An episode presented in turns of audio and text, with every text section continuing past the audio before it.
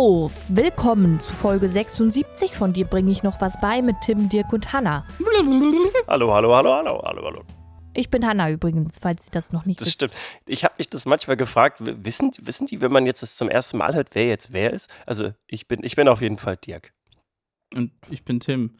Das ist Hallo, eine Tim. absolut gerechtfertigte Frage, aber inzwischen, ich bin ja verletzt, emotional verletzt. Wir haben letztes Mal diesen großartigen Hashtag eingeführt Niemand hat den benutzt. und niemand hat, also doch eine Person, und zwar ich selber, als ich den Beitrag geschrieben habe, den Beitrag Thank God it's cooking, co cooking, oh God, it's cooking day. Thank God it's cooking day benutzt. Oh ja. Verste- Beruhig dich, Dirk, beruhig dich. Eieieiei. Auf jeden Fall, ich bin ja enttäuscht, ganz klar. Also ich frage mich ja sowieso, wofür machen wir das hier eigentlich? Also wenn wir es nicht für euch machen, weil ihr es offensichtlich nicht wertschätzt, für wen machen wir das denn dann? Also für uns ja Boah, wohl das nicht. ist jetzt hier so ein bisschen, nennt man das Gaslighting oder so? So dieses passive Emotionale aggressive, Erpressung emotionale Erpressung irgendwie. Das wollen wir eigentlich nicht. Also stimmt ja Haben, auch nicht. oder? Wir bekommen ja auch Nein. Feedback. Zum Beispiel auch Genau. bei iTunes bei den Bewertungen. Aber äh, also mir tut's schon leid um diesen tollen Hashtag, weil Den glaub- gab es doch vorher noch nicht, ne? Ich glaub, nee, Tatsächlich. ich wir haben festgestellt, wir waren die Ersten oder du warst der Erste, der den benutzt hat und auch der Letzte. Leute, da geht noch was. Da ist noch Luft nach oben. Aber trotzdem schön, dass ihr eventuell wieder eingeschaltet habt zu einer Genau. weiteren Folge. Oder weil, vielleicht seid ihr auch ganz neu hier. Hallo und herzlich willkommen. Dirk und Hanna haben sich schon vorgestellt und ich mich auch. Genau. Hallo. Ja. Äh, Ja, also Hm. ihr habt ja gerade vielleicht schon so ein bisschen gehört, dass meine Gesundheit etwas angeschlagen ist und ich gerade ein bisschen am Husten war. Ich war nämlich in den letzten Tagen ja wirklich etwas krank und bin es gerade auch immer noch so ein bisschen und hatte halt auch äh, Schnupfen und Kopfschmerzen und war aber auch mit dem Husten konfrontiert. Da ich ja immer permanent neugierig bin, habe ich mich gefragt, was eigentlich beim Husten passiert. Man hustet halt manchmal so vor sich hin oder man ist halt irgendwie krank und ich wusste bis gestern oder bis vor ein paar Tagen nicht, was da tatsächlich passiert beim Husten. Und deswegen bringe ich euch das heute einfach mal bei, für die, die es auch noch nicht wissen. Also der Hustenprozess fängt damit an, dass man ja tief einatmet oder halt auch nicht so tief. Dann wird der Kehlkopf verschlossen, um die Lunge abzuschließen. Dann zieht sich die gesamte Atemmuskulatur zusammen, also Zwerchfell, ja, die gesamte Muskulatur im Brustbereich zum Beispiel auch. Und dann entsteht halt ein sehr, sehr großer Druck in der Lunge. Dann wird der Kehlkopf wieder geöffnet und die Luft kann den Körper entweichen. Und dadurch entsteht halt dieses, äh, dieses klassische, oder das ist erstmal das, dieser klassische Hustenprozess. Und dieses Husten dient dazu, gerade wenn man krank ist, vermehrte Schleimbildung des Körpers oder halt aber auch Fremdkörper aus den Atemwegen zu transportieren. Und um diese Fremdkörper zu erkennen, hat der Körper entlang des Atemweges äh, Hustenrezeptoren, die dann diesen Reflex auslösen. Diese Rezeptoren findet man im oberen Rachen, in den Bronchien, aber auch im Zwerchfell zum Beispiel, also sehr weit am Ende des Atemapparats. Ja, und am dichtesten besiedelt sind die Hustenrezeptoren am Kehlkopf. Und äh, jetzt muss man zwischen zwei Arten von Hustenrezeptoren so ein bisschen unterscheiden. Die einen reagieren auf mechanische Reize, wie äh, Staub oder Krümel zum Beispiel. Und die anderen sind chemische Rezeptoren, die auf Rauch oder Gase reagieren und einen Hustenreiz auslösen. Deswegen hustet man zum Beispiel auch beim Einsatz von Pfefferspray oder anderen Reizgasen, weil es eben diese chemischen Rezeptoren gibt. sehr So, und jetzt- clever. Ja, ja, also gerade wenn die Gase wirklich irgendwie giftig sind oder so, ist es, glaube ich, sehr sinnvoll, dass sie nicht in den Körper gelangen. So, jetzt aber zur Erkältung. Wenn man erkältet ist, kann sich in den Bronchien mehr Schleim als gewöhnlich bilden. Die normalen Reinigungsfunktionen des Körpers, die sonst durch das einfache Atmen tatsächlich passieren, also es gibt eine Schleimhaut in der Lunge und durch das normale Atmen werden einfach vereinzelte Fremdkörper oder vereinzelte äh, Viren zum Beispiel einfach rausgeschwemmt, sodass es nicht großartig schlimm ist. Wenn man aber jetzt tatsächlich erkältet ist, kann diese Schleimbildung nochmal deutlich ja, mehr Schleim produzieren. Und zwar dann so viel, dass diese Reinigungsprozesse nicht auf natürliche Weise passieren können. Und dann kann der Körper zum Glück husten, also so dieses klassische Abhusten. Und da werden dann halt Schleimreste mit den schädlichen Viren dann herausgeschleudert. Herausgeschleudert trifft es übrigens wirklich. Die Luft in der Lunge kann beim Husten eine Geschwindigkeit von 600 km/h erreichen.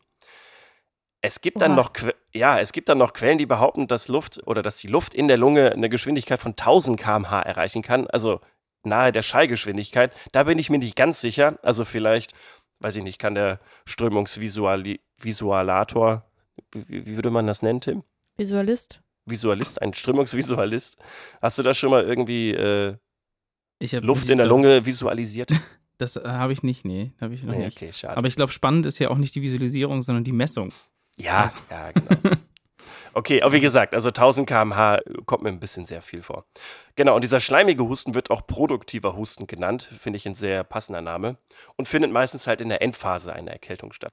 Der trockene Husten oder Reizhusten hingegen wird meistens durch eine Entzündung der Schleimhaut verursacht und ist eher ein Zeichen für den Beginn eines grippalen Infektes. Ja, und dieser Husten wird auch unproduktiver Husten genannt. Oder wie man in der CDU sagt, Markus Söder. Wow. Oh ja, oh Gott. Ja, genau. Gut Äh, und- vorbereitet, delivered. Ja, genau. abgehakt. Ja. Ja, und mit Markus Söder, finde ich, kann man auch dieses Thema beenden. Also wie gesagt, der Husten wird uns wahrscheinlich jetzt in den nächsten Wochen oder hat euch vielleicht auch schon beschäftigt, dadurch, dass ihr jetzt im Herbst wieder ein bisschen krank geworden seid oder so und dann doch einen Husten hattet. Ja, und jetzt wisst ihr vielleicht ein bisschen besser, äh, wie dieser Husten tatsächlich vonstatten geht und was da passiert und wie schnell der Wind dann auf einmal äh, in der Lunge sein kann. Ich finde ja an Husten vor allen Dingen bemerkenswert, wie aggressiv es mich macht. Wenn andere Also, husten oder Ja, und es ist echt total schlimm. Ich kann das nicht ändern. Es macht mich einfach wirklich wahnsinnig. Und es Okay. gibt ja Leute, die sind total angepisst, wenn, wenn sie irgendwie Kaugeräusche hören oder so, ne? Ja, da also, dass gehör die das halt wirklich so innerlich so richtig aggravated macht. Und bei mir ist das einfach mit Husten so. Also, ich werde da auch richtig ungehalten und bin einfach sauer angepisst. Und ich weiß, also, ich, keine Ahnung warum. Es ist richtig. Das ist natürlich schwierig, Ja. wenn man mit jemandem zusammenlebt wie mir zum Beispiel, der, ich weiß gar nicht, wie, wie der genaue Fachbegriff ist. Also ich habe als, als Kind äh, asthmatische Bronchitis gehabt, also nicht Asthma, Ah. sondern also Bronchitis. Ja. Äh, so ich habe auch so, wie so viele Kinder in der Zeit an so einem Inhalationsgerät gehangen, was wirklich also die traurigst genutzteste Zeit meiner Kindheit war, wo du dann Ja, wirklich. Ewigkeiten an diesem Gerät, was dann so langsam Ja. vor sich hin summt, bist. Also da aber du hast dann ja. wahrscheinlich auch so einen bellenden Husten, so nennt man Nee, das, er glaub hat ich. so einen unproduktiven Husten. Das ist Ja, einfach so. also, ja. Also Tims Husten klingt halt so, als wäre der Absicht. Genau, also, Also als so künstlich. würde. Ja, und das ist Ja. halt, was mich wirklich. Also das macht mich so aggressiv. Und das Doofe ist aber halt, wie gesagt, dass es teilweise einfach auch ein Reflex ist, ja, den klar, man ja nicht natürlich, unterdrücken er kann, kann und soll. Also. So, das, also, ja. ich Lustig. mein- ihr, ihr seht sie ja, Ja. gerade nicht, aber während sie das quasi ganz diplomatisch sagt, macht sie mit den Händen so eine Merkel-Raute, so als ob sie, als ob sie da mit mir verhandeln müsste, dass sie eigentlich was ganz Schlimmes gerade ja, sagt. Ja. ja, es ist ja auch blöd, dass ich das so scheiße finde. Ich, Ja. Aber das ist, Ja, kann ich ja. halt auch nicht ändern. Ich Also schätze, das, ist so ein, auch äh, ein Reflex, der in mir dann passiert, wo ich mir Genau. so denke, halt die Fresse. Ich glaube, das ist so ein, vielleicht ist das so ein Schutzmechanismus, der so auch mit quasi, also was mit Tieren oder so zu tun hat, ne? Also Ja. bei so Bällen ist ja vielleicht das Nächste, was rankommt. ja, das Und- meine ich. Ja, ja. Und dann musst du quasi, wenn dann so eine Aggression von so einem Tier oder so kommt, ist vielleicht die beste Reaktion, darauf auch aggressiv zurückzuhandeln. Ja, es kann sein. Ja. Aber, Ja, aber ich ich- finde halt ja. generell so unkontrollierte Artikulationen, also so wie Husten, aber auch Niesen, macht mich auch wahnsinnig. Oh, Niesen Schniefen. ist das Beste auf der Welt. wenn Aber andere Niesen ist niesen- tatsächlich, äh, ich finde das, Das macht also mich auch sauer. kitzelt so ein bisschen, ja. Und ich weiß nicht, warum mich das sauer macht, wenn andere Leute niesen, aber ich denke mir so, boah, stör mich doch jetzt nicht. Also Niesen ist, also ange es ist so angenehm, wenn ja. man so einen Nieser Ich endlich finde Niesen auch total oh, angenehm, selber zu Vor niesen. Aber wenn das halt jemand um mich rum macht, denke ich mir so, halt die Klappe. Ich, wenn ich jetzt, also wenn man wirklich so eine Erkältung hat und dann niest man ja auch und manchmal hat man diese Kombination aus einem Nieser und einem Huster Ja, zugleich. das ist schlimm. Nee, ich, das finde ich aber, das äh, löst halt beide Probleme gleichzeitig. So, da, da fühlt man sich so klar auf einmal. Das ist so, der Druck aus den, aus den Nasennebenhöhlen ist irgendwie raus und der Husten ist nicht mehr so schlimm und man Es muss sich nicht mehr so räuspern. ja. Und diese Kombination, finde ich, die, die, die haut dann immer so ein bisschen raus. Es gibt Ähm, eine andere Kombination, die ganz schlimm ist, und das ist, das hatte ich schon ein paar Mal, und das ist entweder Niesen oder Husten zusammen mit Schluck auf. Wenn das gleichzeitig passiert, äh, also da habe ich so richtig, schon richtig mir so richtig, wie soll man sagen, die Brust verzerrt. Ja, gefühlt, wenn das ne? Zwerchfell halt Ja. also da so gegen sich selbst arbeitet, Ja, ist, glaube genau. ich, problematisch. Ja, aber habt ihr irgendwelche geheimen Hausmittel gegen Husten? Also ich habe zum Beispiel gemerkt, dass tatsächlich Honig im Tee tatsächlich sehr gut funktioniert und weil es ja auch nochmal antibakteriell ist. Aber, habt Aber ihr da mir noch? ist das so Wärme halt auf Ja. die Bronchien legen und Stimmt. Tigerbalsam oder so Zeug. Also vor ein paar Jahren hätte ich noch gesagt, Inhalieren. nee, hätte ich noch gesagt, ähm, Schneckensirup. Das war Ja. mein Geheimmittel. Stimmt, da kann ich mich auch noch erinnern. Wie du das empfohlen hast. Ja, Schlecken, Ja. äh, Schneckenschleim. Schneckensirup. Also, kein Scheiß, damit bin ich groß geworden. Das hat auch viel geholfen als Kind. Aber ich glaube, das war auch viel davon Ich war. glaube, das ist so ein schwäbischer Humbug. Das ist. ja, ich glaube, viel davon war Placebo. Also ich bin Ja, tatsächlich. das ist ja okay. Also, wenn es hilft, ist ja, Ja, wurscht. und dann habe ich das Jahre später in Magdeburg, als ich zum ersten Mal seit langer Zeit mal wieder so richtig Husten hatte, habe ich das gekauft. Und es hat einfach null funktioniert. und dann dachte ich, okay, ich hinterfrage das mal so ein bisschen und benutze vielleicht mal ein von Ja. der Apothekerin meines Vertrauens wirklich mir zugewiesenes Produkt und das hat einwandfrei funktioniert. War dann Ja. halt auch so ein bisschen Chemie mit dabei. Ich glaube, das funktioniert auch so, dass das einfach diese Rezeptoren blockt, oder? Also wahrscheinlich. Das kommt, glaube ich, auf den Husten ja, drauf es gibt, an. ja Es gibt ja so Hustenstiller ja, und Hustensäfte Löser quasi. gibt wie- es. Also es gibt, genau, also es gibt ja auch so Schleim, der irgendwie fest Hustenblocker, sitzt. genau. Und da willst du dann halt irgendwie was, was, was, was Lösendes haben, um halt einen produktiven Husten zu bekommen. Und manchmal hast du halt einfach so diesen, diesen klassischen Reizhusten und den stillst du dann wahrscheinlich irgendwie anders. Aber Aber erinnerst du dich noch, Tim, an den Hustensaft, den ich in Brasilien gekauft Ja. habe, weil ich so krank war? Und dann war da einfach, also da, ohne Mann, Spaß, da war einfach ein Morphin drin. Ich sagen, da Was waren halt irgendwelche Gott. nicht erhältlich ist in Deutschland.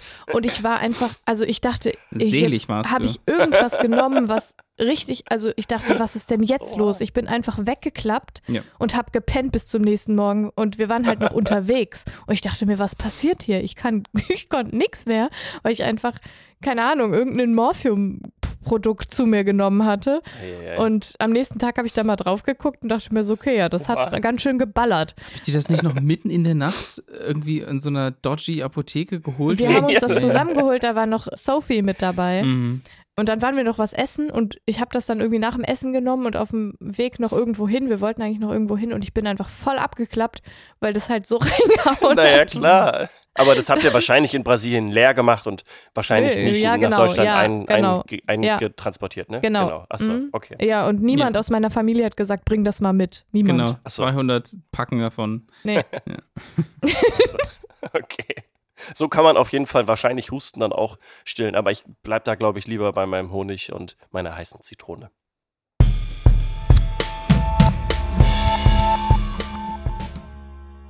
Bevor es losgeht, möchte ich eine kleine Warnung, eine sogenannte Triggerwarnung abgeben, denn in meinem Thema wird es heute um Depression gehen und um eine Studie dazu, die von manchen als absoluter Durchbruch in der neurowissenschaftlichen Forschung bezeichnet wird. Aber wir fangen mal ganz von vorne an. Warte, aber die Triggerwarnung musst du noch anders sprechen. Muss ich? Ja, da musst du sagen, dass wenn das Thema potenziell belastend ist für die Person, dann soll sie das nicht alleine hören oder äh, und sich jemanden suchen, mit der Person er oder sie das hören kann. Oder die Folge hier quasi überspringen bis Minute so und so oder halt ausmachen. Genau. Ich glaube, also du erklärst das, hast das gerade besser erklärt, als ich es könnte. Deswegen ähm, stimmt das genauso, wie Hannah das gerade gesagt hat. Ich schätze mal, so die, die nächsten zehn Minuten könnt ihr überspringen, falls euch das Thema zu sehr belastet. Es ist aber auch sehr spannend und kann vielleicht auch manchen Leuten da ein bisschen Hoffnung geben. Ähm, Aber schauen wir mal rein. Denn es geht um eine Sache, bei der ich glaube, dass Hannah schon mal was dazu erzählt hat, zumindest privat auf jeden Fall. Und zwar geht es um Deep Brain Stimulation oder auch im Deutschen ganz pragmatisch tiefe Hirnstimulation. Also manchmal hört man auch umgangssprachlich, dass man das als Hirnschrittmacher bezeichnet. Das funktioniert nämlich auch ganz ähnlich wie ein Herzschrittmacher. Und zwar werden kleine Elektroden ins Hirn eingesetzt, die dann an bestimmten Stellen durch elektrische Impulse eine Stimulation von Nerven bewirken. Und das gibt schon eine ganze Weile und wird äußerst erfolgreich gegen Krankheiten wie Tremor, Parkinson oder auch Eps- Epilepsie angewandt. Und ich glaube, du hast da mal erzählt, dass das eigentlich aus der militärischen Forschung Richtig. kam. Ne? Ja. Um die leistungsfähiger zu machen, die SoldatInnen. Genau, und da kam das her und das ist auch sehr, sehr erfolgreich. Also da gibt es tolle Dokus dazu, wie Leute plötzlich wieder ein äh, fast kein eingeschränktes Leben führen können, die sonst quasi kein, keine Kaffeetasse in der Hand halten konnten, weil manche Krankheiten eben so sehr wirken. Und seit vielen Jahren forscht man eben halt auch daran, ob man sowas gegen Depression einsetzen kann. Und alle bisherigen Versuche waren nur sehr minder erfolgreich oder sagen wir eher sogar erfolglos. Und jetzt erschien aber eine neue Studie von der Neurowissenschaftlichen Fakultät an der University of California. Und dort konnte nun nachgewiesen werden, dass es oder dass ein implantiertes Hirnstimulationsgerät tatsächlich bei der Behandlung schwer depressiver Menschen helfen kann. Und der große Unterschied zu den vorangegangenen Studien war halt, dass die ForscherInnen nicht versucht haben, ein gewisses Areal aufgrund von vorherigen Annahmen zu stimulieren. Das ist nämlich genau das, was man eben bei den bekannten Krankheiten macht. Da weiß man quasi schon, wo man das hinpackt und dann hofft einfach, dass es hilft, sondern dass es einen sehr, sehr detaillierten und feinfühligen Vorbereitungsprozess gab. Also Konkret ging es in der Studie um eine einzelne Frau im Alter von 36 Jahren, die seit vielen Jahren schwer depressiv war und bei der keinerlei konventionelle Methode geholfen hat. Also auch medikamentöse Behandlung hat nicht geholfen. Und was man dann gemacht hat, ist, dass man mehrere Sensoren über zehn Tage lang in ihr Gehirn eingepflanzt hat oder äh, angebracht hat, um dann ein möglichst universelles Bild der Hirnaktivität zu bekommen. Und zeitgleich wurde sie halt gebeten, ihre Gefühlszustände auch sehr detailliert aufzuzeichnen und einzutragen. Und was dabei herauskam, ist halt eine unglaublich wichtige Erkenntnis. Und zwar hat das Forschungsteam davon gesprochen, dass Depression eben nicht in bestimmten Regionen im Hirn entstehen, sondern dass es da einen Zusammenhang oder ein Zusammenspiel verschiedenster Regionen gibt, weswegen sie eher von einer Art Schaltkreis sprechen, der fehlerhaft funktioniert. Genau, so habe ich das auch mhm. verstanden. Und dem man auf die Sprünge helfen soll. Soweit ich das verstanden habe, ist das halt der erste tatsächlich richtige Nachweis darüber, dass man die Entstehung depressiver Stimmungen auf tatsächliche strukturelle Zusammenhänge im Hirn quasi mhm. zurückführen kann. Und das ist auch ein wichtiger Schritt gegen die Stigmatisierung von Depressionen, weil eben doch viele Leute immer noch das als eine Art persönliche Entscheidung aller streng dich mal ein bisschen an, geh raus, mach Yoga und isst eine Grapefruit mhm. sehen. Und diese Studie lieferte halt einen weiteren Beleg dafür, dass es sich bei Depressionen um eine ähnliche Störung des Schaltkreises handelt, wie eben halt auch bei Parkinson oder Epilepsie auch. Und jetzt gehen wir aber zurück zur Patientin. Also dieses, dieses Team konnte halt nach zehn Tagen genau erkennen, in welchen Arealen es zu stärkerer Aktivität gekommen ist, wenn diese depressiven Gedanken stärker wurden oder diese äh, Symptome stärker wurden. Und daraufhin hat man quasi so per Trial and Error mäßig getestet, welche Bereiche man stimulieren muss, um dem entgegenzuwirken oder um quasi diesem Schaltkreis wieder auf die Beine zu helfen. Und bei der Patientin ergaben sich dadurch, dass ein höherer Biomarkerwert in der Amygdala ein sehr guter Indikator ist und eine Stimulation des sogenannten ventralen Striatums, Jetzt muss ich gucken, ob ich das wirklich auch, also ich glaube, Striatum heißt das, Abhilfe gibt. Und sie selber sagte, dass sie in dem Moment, als sie diesen Bereich zum ersten Mal stimuliert bekommen hat, zum ersten Mal seit mindestens fünf Jahren wieder ehrlich und frei auflachen konnte.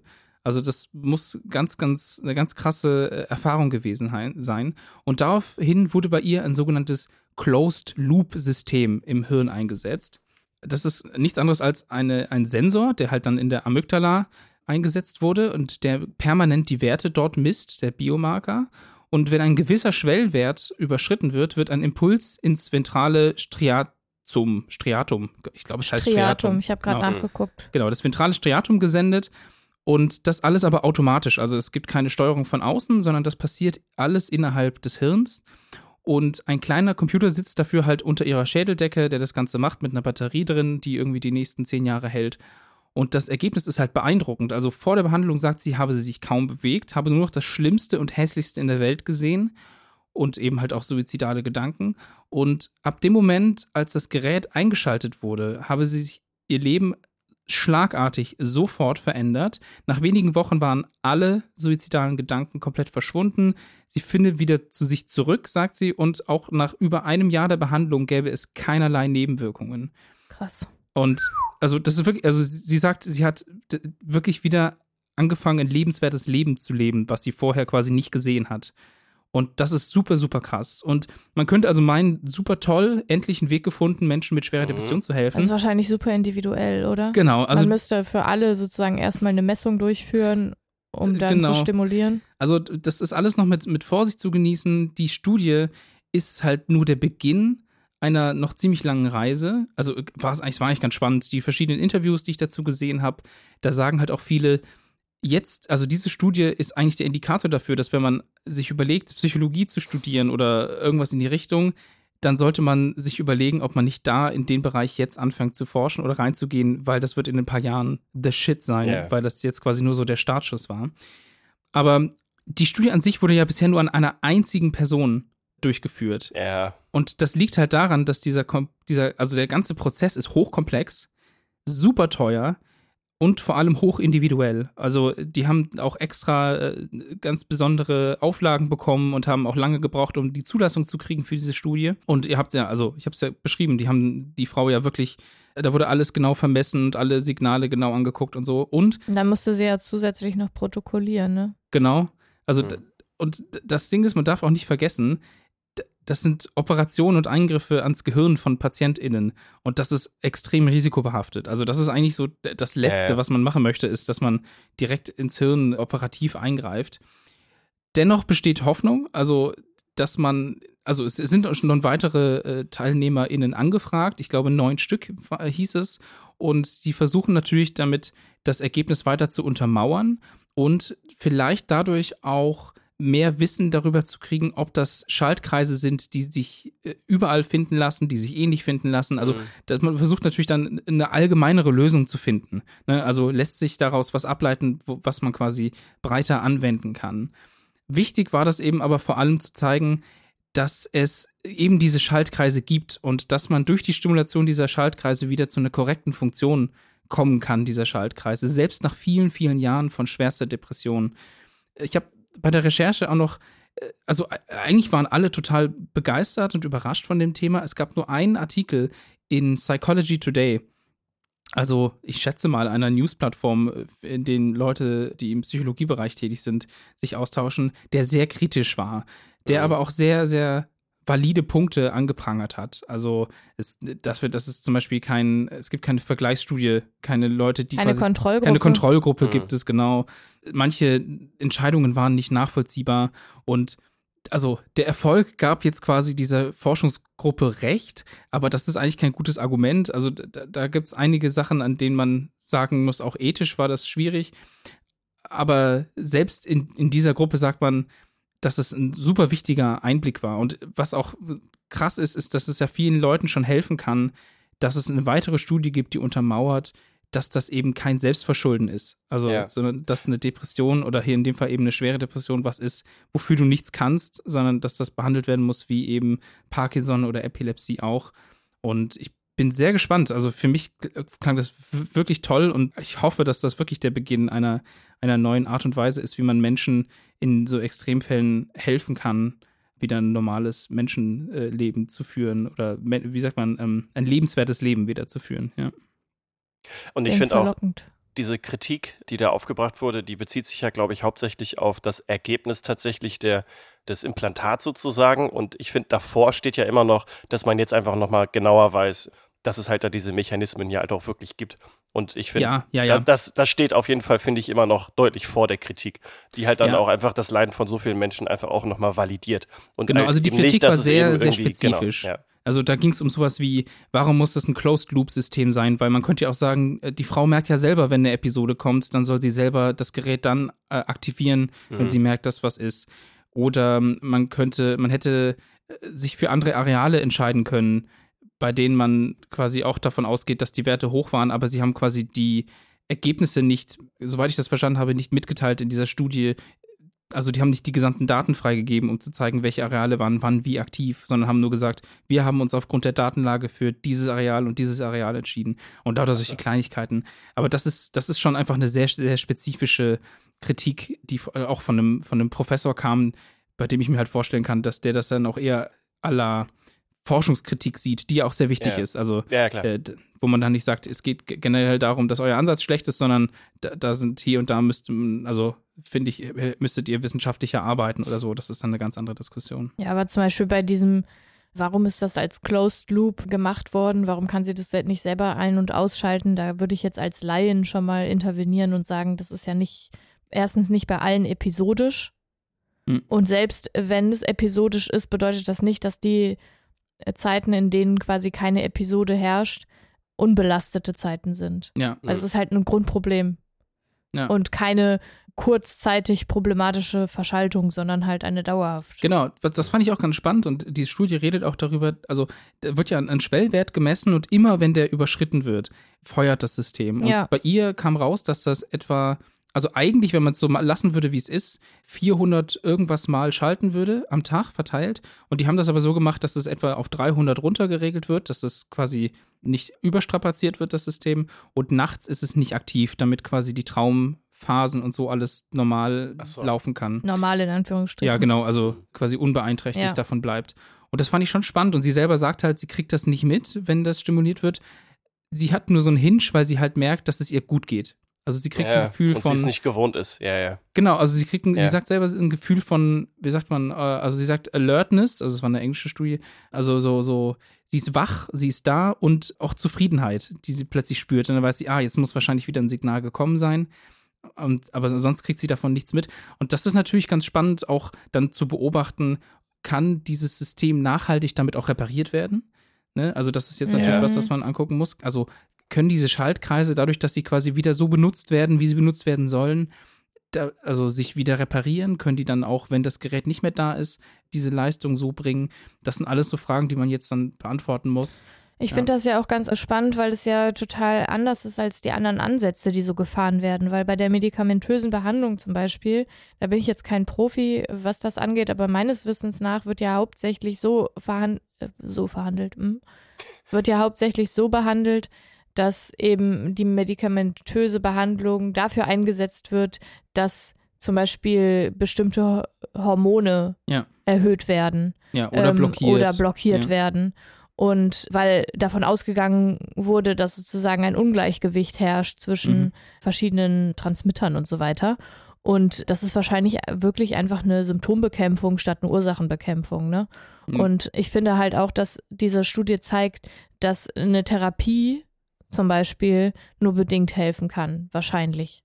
Es sei denn, es gibt Therapiemethoden, die irgendwie dafür sorgen, dass sich Kreise im Gehirn neu Mhm. verbinden. Ja, ich glaube, ich glaube, so. das ist auch das, was passiert wahrscheinlich bei manchen Therapien. Ja, das kann ich, kann ich mir auch gut vorstellen. Man ist ja durch Denken und Arbeit am Mhm. eigenen Geist und Bewusstsein und so weiter schon tatsächlich gut in der Lage, neue Ja. Verbindungen herzustellen im Gehirn. Ähm, ist aber halt also eine Frage der Zeit einfach, ne? Mhm. Ähm, aber es gibt ja genug Leute, denen hilft Therapie nicht. Mhm. Und mich würde das halt, also nach dem, was du jetzt erzählt hast, wundert mich halt gar nichts mehr. Ja, ich, also ich fand es super spannend äh, und es ist ja auch irgendwie, wie gesagt, es gibt so eine gewisse, ich weiß nicht, Absicherung oder eine Sicherheit zu wissen, dass es wirklich was, da laufen irgendwelche Prozesse im Kopf, Ja, ja. also wirklich mechanisch gesehen, da, da, da funktioniert was nicht, wie es soll. Also da, ich, deswegen hat mir dieser Begriff dieses Schaltkreises, von dem die halt da gesprochen haben, eigentlich ganz gut gefallen. Da sind irgendwelche Verbindungen und es kann ein hochkomplexes System sein, aber irgendwas funktioniert nicht richtig. Und klar, wenn da hier eine Weiterleitung nicht richtig funktioniert, dann kommt da ein Signal falsch an. Und das ist natürlich ein hochkomplexes Zusammenspiel. Und das einzusehen, dass man das nicht lösen kann, indem ja, man eben. und das auch äh, nicht beeinflussen kann. Genau, indem man sagt so, ja, zweimal mal. irgendwie genau lächelt und, und Mach mal äh, Yoga, geh mal in die ja, Sonne. meditiert oder Ja. so. Das ist irgendwie wichtig zu wissen und wichtig auch einzusehen und das einzugestehen und dann kann man da auch anders, glaube ich, rangehen. Aber es ist halt auch irgendwie deprimierend, muss ich gerade sagen. Also vor allen Dingen, wenn du halt sagst, was ja auch Sinn ergibt, dass es einfach irre aufwendig und teuer ist und dass es sowieso erst in den Kinderschuhen steckt und so weiter, ähm, sich darum zu kümmern, da denke ich mir halt so, was ist, wenn das so die einzige Lösung ist für voll viele Leute. Also die einzige Lösung ist es nicht. Ne? Also das ist ja, also viele, viele Therapieformen sind ja bestätigterweise super hilfreich. Ne? Und das kommt halt auf die Schwere an der Depression. Ja. Also hier geht es wirklich, das sa- sagen die auch explizit Ja, in der ja. Studie, um schwer depressive Menschen, bei denen nichts anderes anschlägt. Das war quasi der, der Ansatz dahinter. Also, weil jetzt könnte man natürlich sagen, ah, ich nehme das jetzt einfach auch, weil mir geht es ab und zu mal nicht ganz so gut. Weil das ist natürlich ein falscher Ansatz, das kann man ganz anders angehen und ganz anders bekämpfen. ja, schon klar, Ne? aber trotzdem, also ja. ja, also es ist irgendwie ein Hoffnungsschimmer, aber es ist gleichzeitig halt auch ja. so Also ich glaube, so Dämpfer. sehr in den Kinderschuhen kann es gar nicht mehr sein, wenn man schon die Zulassung bekommen hat, das an Menschen zu testen. ja, das Ne? stimmt. Ja, das, Das ist, ist- ja, ja. stimmt. Also Aber das ja, ist schon krass. und das lief ja schon, also ich meine, die Studie kam, soweit ich das äh, gesehen habe, vor gar nicht allzu langer Zeit raus, aber sie muss ja schon über ein Jahr gelaufen sein. Ne? Ja, ja. Äh, und also das lief wahrscheinlich in den letzten Jahren. Und wer weiß, vielleicht haben sie inzwischen auch schon neue TeilnehmerInnen gefunden, die da äh, mit dabei sind und da uns möglichst bald auch ein besseres Bild dieser Situation liefern können. Ja.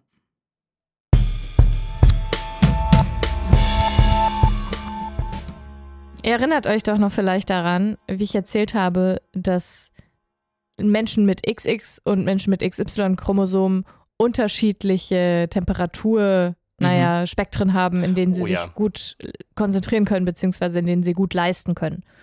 Und dazu würde ich gerne noch etwas ergänzen. Uh, ein Nachtrag quasi. Ja, sozusagen, beziehungsweise ein bisschen ausgeweiteter Nachtrag vielleicht wir wissen jetzt quasi, dass Frauen oder weiblich gelesene Personen, ist es super schwierig, das zu artikulieren, finde ich, sich im Schnitt bei etwas höheren Temperaturen wohlfühlen als Menschen mit XY-Chromosomen. Und es ist nach wie vor weitgehend ungeklärt, wieso das so ist. Also das unterschiedliche Temperaturempfinden. Und die BiologInnen Aaron Levin und Tali McGorry Cohen von der Universität Tel Aviv haben sich dieser Frage angenähert, indem sie untersucht haben, ob es auch im Tierreich bei männlichen und weiblichen Tieren unterschiedliche Wohlfühltemperaturen gibt und damit womöglich halt auch eine evolutionäre Erklärung für die Unterschiede. Und laut den WissenschaftlerInnen sind Vögel und Fledermäuse super dafür geeignet, sich das anzugucken, weil die eben schnell auf ihre Umwelt reagieren können und einfach an wärmere Orte fliegen, zum Beispiel wenn sie frieren. Und bei Fledermäusen haben sie beobachtet, dass sich die Kolonien während der Brutzeit in XX und XY-chromosomale Tiere aufteilt. Das heißt, die XY-Tiere fliegen auf den Berg Hermon im Norden Israels zum Beispiel und die XX-Tiere an den wärmeren See Genezareth, der im südlicheren Teil des Landes liegt. Hm. Und die ForscherInnen haben Daten von insgesamt 11.000 Fledermäusen und Zugvögeln analysiert, die in den letzten 40 Jahren erhoben wurden. Hm. Zum Beispiel, weil die Tiere zu Forschungszwecken mit Ringen versehen wurden. Also da kann man halt ja. dann einiges sozusagen auf einiges zurückgreifen. Und insgesamt hat die Studie damit eben 13 Arten von Zugvögeln und ungefähr 18 Fledermaus-Spezies umfasst, sodass eben die BiologInnen sowohl bei Fledermäusen als auch bei Zugvögeln bestimmte Temperaturvorlieben eben messen konnten. Und allgemein galt, dass die XY-Tiere eher an kühleren Orten anzutreffen waren, während die XX-Tiere wärmere Umgebungen bevorzugten. Das heißt, im Tierreich ist das tatsächlich auch so wie bei den Menschen. Und dass die Unterschiede bei so vielen verschiedenen Arten bestehen, lässt die ForscherInnen eben evolutionäre Gründe dahinter vermuten. Das unterschiedliche Temperaturempfinden bei XY- und XX-Tieren könnte demnach dafür sorgen, dass diese sich eben zu bestimmten Zeiten aus dem Weg gehen. Zum Beispiel in Zeiten des Brütens oder des Trächtigseins, damit eben die XY-Tiere den XX-Tieren nicht auf den Keks gehen. Also das ist tatsächlich eine Vermutung, die aus dieser Studie gezogen wurde, weil sich eben die Tiere insbesondere zu dieser Zeit an, also wirklich in Geschlechter geteilte, unterschiedliche, naja, Orte, an unterschiedlichen Orten befunden haben. Auch bei anderen Säugetieren sind geschlechtsspezifische Temperaturvorlieben bekannt. Zum Beispiel männliche Steinböcke sind tagsüber lieber in größeren, kühleren Höhenlagen zu finden als weibliche und weibliche Zwerglemurenaffen bevorzugen die Gegenwart von Artgenossinnen in wärmeren Umgebungen, während die männlichen Lemuren eher alleine an kälteren Orten anzutreffen sind. Und die Studie sagt eben auch, dass vermutet wird, dass diese Unterschiede und auch eben die Separation ein Weg und auch Grund sind, um Sozialverhalten insbesondere halt auch zu formen. Und was genau das evolutionär soll, ist nach wie vor nicht klar. Fakt ist aber, dass es eben nicht nur bei Menschen so ist, sondern auch eben bei Tieren und es nicht nur was mit der Leistungsfähigkeit zu tun haben kann, sondern eben auch mit sozialer Interaktion. Und ich finde irgendwie die Vorstellung ganz nett, dass äh, die ja. Natur sozusagen dafür gesorgt hat, dass aufgrund von verschiedenen Temperaturvorlieben sich die Geschlechter aus dem Weg gehen. zu bestimmten Zeiten Stimmt. zumindest. Das, das ist irgendwie so, so, man geht sich halt automatisch einfach nicht auf den Sack, weil man sowieso an, lieber an unterschiedlichen Orten ist. Ich ja. finde die Erkenntnis tatsächlich auch irgendwie ein bisschen problematisch, weil das halt irgendwie spaltet ja diese Aussage wieder in Unterschiede. Und es ist natürlich wichtig, die Unterschiede irgendwie zu wahrzunehmen und auch zu berücksichtigen. Aber finde das jetzt schwierig, weil ich Angst habe, dass das irgendwie instrumentalisiert werden könnte dafür, dass man sagt, so ja, guck mal, wie unterschiedlich wir sind. Ich will gar nichts, also wir, wir gehören halt einfach nicht zusammen und wir sind einfach total unterschiedliche Na, dafür Spezies. musste, und so. dafür wird es reichen, unsere Kommentar, äh, nee, unsere äh, DMs sich anzugucken, die wir bekommen haben, als du das äh, erzählt hast in der Folge. Weil uns haben so viele Leute geschrieben, dass sie genau aus diesem Raster rausfallen würden. Also viele, viele weiblich gelesene Personen haben zu uns gesagt, das stimmt überhaupt nicht. Also ich, sobald es ein Grad über 21,5 ist, schwitze ich wie, wie blöd und finde es unangenehm. Und äh, das Umgekehrte ist auch passiert. Also es ist wie immer wahrscheinlich einfach eine Tendenz, die da zu Natürlich sehen ist ist. es ne? Ja, oder halt eine Tendenz, aber wenn man-. Aber wenn ja. man halt tatsächlich sieht, dass bei irgendwie den Fledermäusen wirklich alle Fledermäuse, die irgendwie zwei X-Chromosome haben, an dem See sitzen und alle anderen Fledermäuse halt auf dem Berg sitzen, dann fragt man sich schon so, was ist denn hier jetzt gerade Phase? Und die Frage ist natürlich, hängt das nur mit der Temperatur zusammen Mhm. oder ist Ja. da, spielt da halt noch ja, was das anderes ist, glaub ich, rein? Ja. das konnte ich halt aus der Studie nicht genau also sehen und ich glaube, das wissen sie halt auch nicht. Da gibt es natürlich so viele andere Faktoren noch, die da reinspielen, aber das ist sozusagen das, was übereingestimmt hat und was sich da halt angeguckt wurde. Ja. Ich finde es ganz interessant, dass es halt im Tierreich auch irgendwie so, ja, voll, also so umfänglich sozusagen vertreten ist. Und ich, also, ich kann es mir nach wie vor nicht erklären, aber es ist schon ein bisschen weird auf jeden Fall. Also ich finde den Mechanismus, den du äh, erklärt hast, dass quasi das einfach eine natürliche, ein natürlicher Mechanismus ist, dass die Geschlechter einfach sich nicht auf den Sack gehen, eigentlich ist einfach eigentlich die schönste Erklärung dafür. Ist Findest so, du? So, nein, nicht die halt eigentlich schönste, aber es ist so die banalste. so, Also so diese, ja. das wäre so doof, wenn irgendwie die Evolution gesagt hat, naja, Menschen gehen sich irgendwie ständig auf den Sack und deswegen müssen wir die Geschlechter auf so eine natürliche Art und Weise zu trennen. Das ist so, ja. Ich Ja. denke da halt direkt so daran, was ist, wenn das irgendwie gar nicht so bestimmt ist, also was ist schon bestimmt, ne? ja, ja. Aber was ist, wenn es gar nicht so gedacht ist, dass wir zum Beispiel in heterosexuellen Partnerschaften zusammenleben, weil es halt schon alleine von der Temperatur her gar nicht funktionieren kann. genau, es kann So, gar nicht also, funktionieren. so, es, geht, es kann gar nicht funktionieren. Also das ist natürlich auch total überspitzt und voll bescheuert, aber ja, ähm, das ist so, das sind natürlich dann so Gedanken, die sich da irgendwie breit machen. Manches lässt sich wahrscheinlich einfach nicht so runterbrechen. Nein, ne? genau, Nee, auf natürlich keinen Fall. nicht. Auf jeden Fall nicht Natürlich so einfach wie auf die Temperatur. Aber wenn man, wenn man es tun würde, dann würde man halt auf so absurdes Zeug kommen. Ja, genau. Ja. Naja. Toll, toll, toll. Tims Tipps. Okay, doke. Genau, ist Haushaltstipp. Ja, es geht um Haushalt. Ich, hab, ich weiß auch nicht warum. Ich habe auf meinen Notizen, die ich hier habe, habe ich Haushaltstipp mit ganz vielen Ps geschrieben. Aber ich habe vor ein paar Tagen gelernt, dass diese kleinen Eindellungen, die man manchmal auf großen Küchenmessern findet, dass die, die haben auch einen Namen. Also man könnte das natürlich jetzt unter Sachen, die jeder kennt, bla bla bla machen.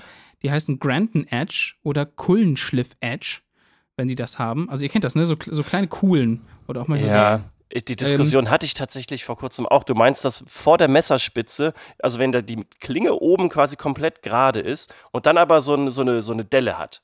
Nein. Nee? Es geht, Okay. es geht, wenn ihr euch die Klinge anguckt und dann auf die Seite legt, dann sind da manchmal so Dellen drin, so ganz große.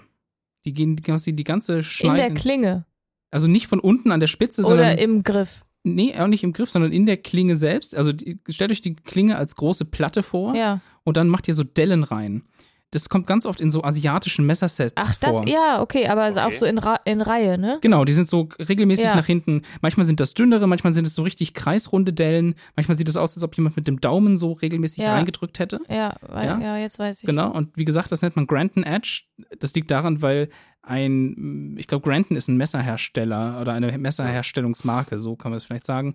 Und die hat das gemacht und deswegen kam da der Begriff her oder eben Kullenschliff, wenn ich das richtig mitbekommen habe. Cool. Jedenfalls, diese, diese äh, Dellen sind dafür da eigentlich, dass die Lebensmittel weniger am Messer kleben bleiben sollen. Ne? Also wenn ich eine Kartoffel schneide oder eine Zucchini oder was weiß ich, dann äh, verrinne, verringere ich dadurch, dass diese Dellen da sind, eben die Oberfläche zwischen Messer und dem Objekt, also was ich, was ich da schneide.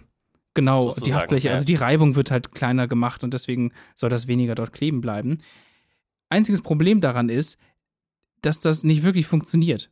Also das funktioniert sehr schlecht, weil wenn ich von oben einfach in so eine Kartoffel reindrücke, dann ist einfach die Fläche trotzdem noch groß genug und äh, dass die Reibung sehr, sehr hoch ist. Wer also wirklich will, dass die Dinge wie Kartoffeln oder so nicht mehr am Messer kleben bleiben, für den habe ich den Tipp. Und zwar Pull, don't push, also andersrum als normalerweise. Eben anstatt von oben auf so ein zu schneidendes Objekt mit dem Messer einzudrücken, um es zu schneiden, was man, was aber viele Leute eben so machen, ist es viel besser, die Messerspitze vor das Objekt, also quasi von mir aus gesehen hinter das Objekt zu setzen und dann das Messer quasi zu sich zu ziehen. Hm. Äh, das funktioniert super und ist mein Tims Tipp für dieses Mal. Also es ist wirklich beeindruckend, wie man dadurch durch Sachen, also man braucht natürlich ein, ein gut schneidendes Messer, ne? Also, ja, und es darf ja. auch nicht so groß sein, weil sonst kann man das ja, also das, ja, egal. Ja, es kommt so ein bisschen auf das Ding an. Also ich habe jetzt auch gerade natürlich die Bewegung mit der Hand irgendwie versucht nachzumachen. Und wenn man jetzt Kräuter schneidet zum Beispiel, würde ich nie im Leben so schneiden, glaube ich, weil da Das ist stimmt. dieser Wiegeschnitt einfach viel einfacher. Aber wenn man jetzt so eine Kartoffel hat, dann hat man ja schon manchmal, wenn die ein bisschen größer ist, das Problem, dass man quasi nicht diesen Wiegeschnitt machen kann, sondern das vielleicht einfach besser ziehen kann. So. Und da hast du Genau. ja dann auch das Problem, dass es kleben bleibt. Das Ich hast du bei Kräutern irgendwie ja auch nicht. gerade meine Mutter im Kopf, die mit einem Schweizer Taschenmesser einen Apfel schneidet. Genau so, quasi so zu Ach sich so, hin. so. Okay. Keine Ahnung. Es ist Okay, was sehr egal. Visuelles. Ich versuche mir das gerade vorzustellen Ja. und das mit der Hand zu machen, aber ja, ich, ich, ich Es glaube, gibt, ja, weiß, es du gibt da auch ein, ein, ein beeindruckendes Video dazu, wie jemand wirklich, der hat halt so ein Messer und zeigt halt, der, also zerschneidet die Kartoffel in zwei Hälften und zeigt an der einen Hälfte, hier zeige ich euch, wie es aussieht, wenn ich sie von oben schneide, so wie es die meisten Leute machen. Ah, Und jedes Mal bleibt halt alles kleben. Und so sieht es aus, wenn ich das quasi von vorne zu mir hinziehe. Und also es, es gleitet einfach nur durch diese Kartoffel Du durch. brauchst einfach aber dann neues Skill einfach. Genau, Also es ich glaube, das muss man echt üben. Ich glaube auch, dass Ich man das ein auch, bisschen ja. üben muss. Ich hatte äh, vorher auch schon einen anderen Lifehack gesehen, den ich jetzt, äh, eigentlich wollte ich ihn nie erzählen, aber vielleicht ist es ja für manche doch gut. Es gibt diese Apfelschneide-Dinger, ne? Ich habe auch so ein Teil, so ein das Wo man das? Gehäuse so raus genau, wo man das stülpt man einfach so über den Apfel drüber. Ich finde das super geil. Mir macht das richtig Spaß und man kann da super schnell Apfelschnittchen äh, Ach, diese Dinger, Schnitzel ja, ja. machen, genau. Ich finde das super und das kann man auch benutzen, um eine Zwiebel schnell zu schneiden. Habe ich mir sagen lassen. ich habe das noch nicht ausprobiert. Äh, Aber ja, bin mir es auch nicht leuchtet ganz irgendwie sicher. ein. Aber Vor allen Dingen für? Menschen, die damit Probleme haben, dass ihre Augen schnell tränen, ist das Ja. natürlich die Lösung. Neben dem Aber Nicer Dicer natürlich. Ergibt für mich überhaupt keinen Sinn, weil man will ja das in der Mitte quasi behalten. Das behältst du auch. genau, das- aber das ist das, was dann vielleicht zerfällt sogar, weil das irgendwie so aufgezwiebelt wird, aber die anderen Sachen sind ja dann einfach nur, ge, keine Ahnung, was sind das, sechs Stücke, acht Stücke, die da rauskommen? Je nach ich ich weiß nicht, ich muss das mal ausprobieren mit der Zwiebel. Also das, das Da hast du dann auch nicht unbedingt halte ich immer die gleiche. Größe und so, also je Das- nachdem, wie man eine Zwiebel schneiden möchte. Aber es Also ist, wie gesagt, die für die Leute, denen das egal ist, ja. Zwiebelstücke irgendwie in Ofengemüse packen willst und quasi so dicke Stücke haben willst, die du so aufblättern kannst, dann ergibt es irgendwie Sinn, aber Ich gucke mir das an und wenn Okay. sich's, wenn sich's lohnt, dann erwähne ich es beim nächsten Mal. Aber jetzt müsst ihr das erstmal mit dem Messer quasi Mal üben. zu euch hinziehen. So, das ist mein Tipp.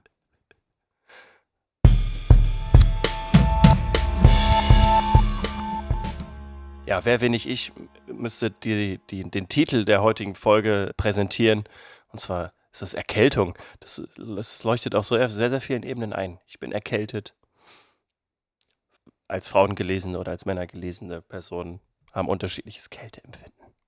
Ich finde es gut, dass du die clever gewählten Kopf hat. Titel auch noch erklärst. Das finde ich, finde ich wichtig. Das ist auch bei, Ja. guten, bei guten Witzen ist das so.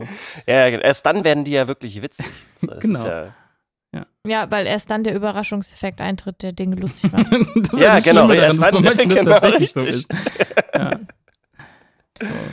ja, ja, ja. Schön, dass ihr wieder zugehört habt bei dieser, nach meinem Empfinden, etwas wirren Folge 76. Findest du? Ja, irgendwie, aber vielleicht geht es auch nur mir so. Das ist manchmal so. Manchmal ist man. Ist man Vielleicht bin ich auch so. einfach nur wirr. Das kann auch sein. Genau. Bleibt gesund. Ja, Erkältet bitte. euch nicht. Ganz wichtig. Holt euch eine Grippeimpfung ab, wenn ihr könnt. Stimmt. Komm, fahren ja jetzt ja langsam an. Genau. Und äh, vergesst nicht, dass ihr immer noch den Hashtag Thank God It's Thank, thank God, äh, also ihr wisst, was ich meine, Thank God It's Cooking Day nutzen könnt. Das ist jetzt unser, unser kleines Sollt. Sollt auch noch. Müsst. Müsst. Dürft. Dürft. Könnt. Wenn ihr wollt. Also, ich Genau. meine ja nur. Also, falls, ne? Ihr zeigen wollt. Euer Commitment. Also, ne? Tschüss. Ja, Tschüss, bis in euch. zwei Wir Wochen, Sehen, äh, genau, wir sehen, bis wir hören dann. uns. Ich habe schon sehen gesagt. Ja, ciao. Bye. Tschüss, tschüss. Ja, tschüss.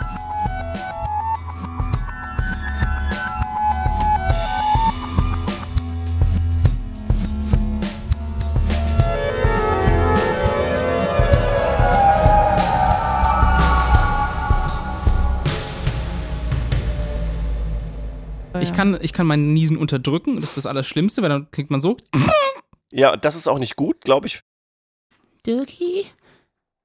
Dirki, wo bist du? Dirki? hey, kleiner Elefant. Ja, kleiner Elefant, weißt du, wo Dirki ist?